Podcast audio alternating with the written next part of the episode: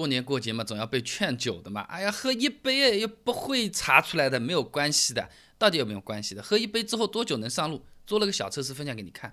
那我找了公司几个同事，分成三组，每组两人，分别测试一下喝了少量的白酒、啤酒、红酒之后多久可以开车上路。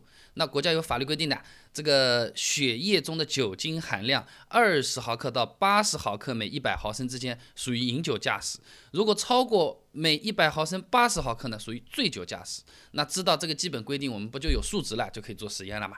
那这样一杯白酒大概是二十毫升，也就是差不多。半两红酒的量呢，差不多是塑料杯的四分之一的样子。这种塑料杯市面上很常见的，大概是两百五十毫升的样子啊。那么四分之一杯呢，不到，就算它是六十毫升。那电影里那些明星拿个高脚杯，这么一杯红酒一品，大概也就这么个感觉啊。那啤酒的话呢，刚好是你倒满一杯的样子，就是平时朋友说喝一杯没关系的那个一杯啊。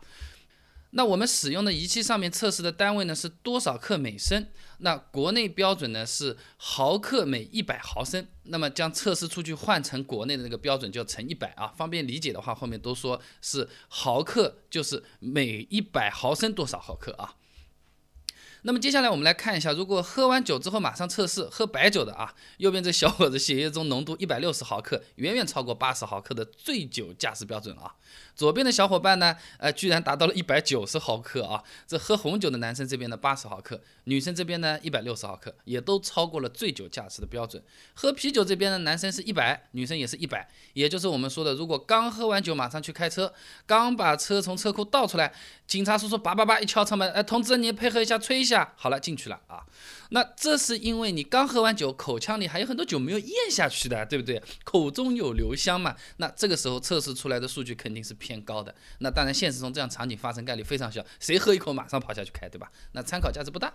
那过十分钟我们再来测一下，一个喝啤酒的小伙伴酒精浓度十毫克，基本上是可以开车上路了。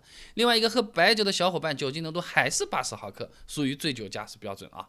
还有三个小伙伴呢，酒精在三十毫克，一个喝红酒的呢。二十毫克，但仍然是属于酒驾的范畴。过二十分钟，有两个小伙伴已经测不出酒精了。其中一个喝了白酒的男生呢，酒精度已经到了十毫克，已经符合开车上路的标准了。另一个男生呢，酒精仍然是四十毫克，仍然不能上路。喝红酒的女生呢，还是在二十毫克左右徘徊啊。那半个小时以后，我们再进行测试，所有的小伙伴都已经可以开车上路了啊。那通过实验发现，所有测试的人在小酌一杯后，半小时左右就是可以安全上路了。但是我们这次实验的样本量比较有限，不能代表每个人的情况的。所以我在这里还是建议大家不要喝酒，喝了酒就不要开车。这个每个人的代谢情况、速度不一样的，这个不要抽奖，中奖要进去的，是吧？如果一定要开车，就算是小酌一杯，等上一两个小时，或者干脆睡一觉，第二天再开会比较好。何况还有代驾的，好不好？另外呢，我们在网上看到一些新闻啊，说是有些东西吃了之后不喝酒也会被检测出是酒驾。那这些新闻报道是否属实？今天我们来测一下啊。那吃了它们到底是不是能够测出酒驾来？藿香正气水、蛋黄派、川贝清肺糖浆。哎，实验一下，吃蛋黄派的小伙伴和川贝清肺糖浆的小伙伴还真测出了酒精。那刚吃完蛋黄派的小伙伴，酒精含量超过醉酒驾驶标准一百十毫克，有点意外啊。那喝川贝清肺糖浆的小伙伴呢，酒精含量也达到了二十毫克，刚好符合饮酒驾驶的标准。藿香正气水呢？经过我们反复测试，好像并没有像网上说的那样含有酒精，不知道是不是配方升级过了啊？所以说呢，如果我们刚吃过蛋黄派或者川贝清肺糖浆，也不要急着开车，更不要一边开车一边吃蛋黄派或者川贝清肺糖浆，这个是不必要的麻烦。真的遇到了怎么办？去医院抽血了，抽出来是可以还你公平的啊。那么刚才说的有可能是一口气吃了五个蛋黄派啊，你吃了一个吹一下的话，你基本上等一会儿再吹啊，就没有什么太大的问题了。食物里面这个酒精含量不会太高啊，十几分钟过去就直接是消退了啊。那么交警叔叔不让你喝酒，其实也是为了你和家人的安全着想，也是为了他人的安全着想，这个大家都能明白对吧？那么除了酒驾以外，其实还有一些不当的操作，它也是会引发交通事故的啊。那你比如说我们小轿车啊，其实是有很多视野盲区的啊，这看不到下面有个小孩，啪撞了一下了，哦，一不小心一个石头把我车子磕坏了。那么这些盲区到底在什么地方？我们平时开车要怎么样去注意一下？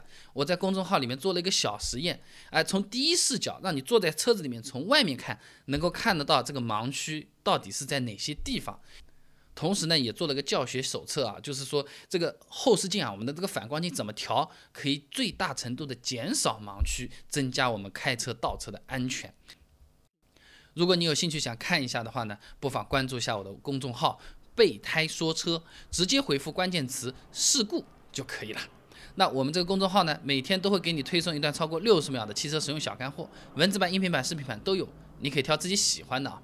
那想要知道这个小轿车盲区有多大？到底在哪里？或者说我后视镜怎么调，开车是最安全的？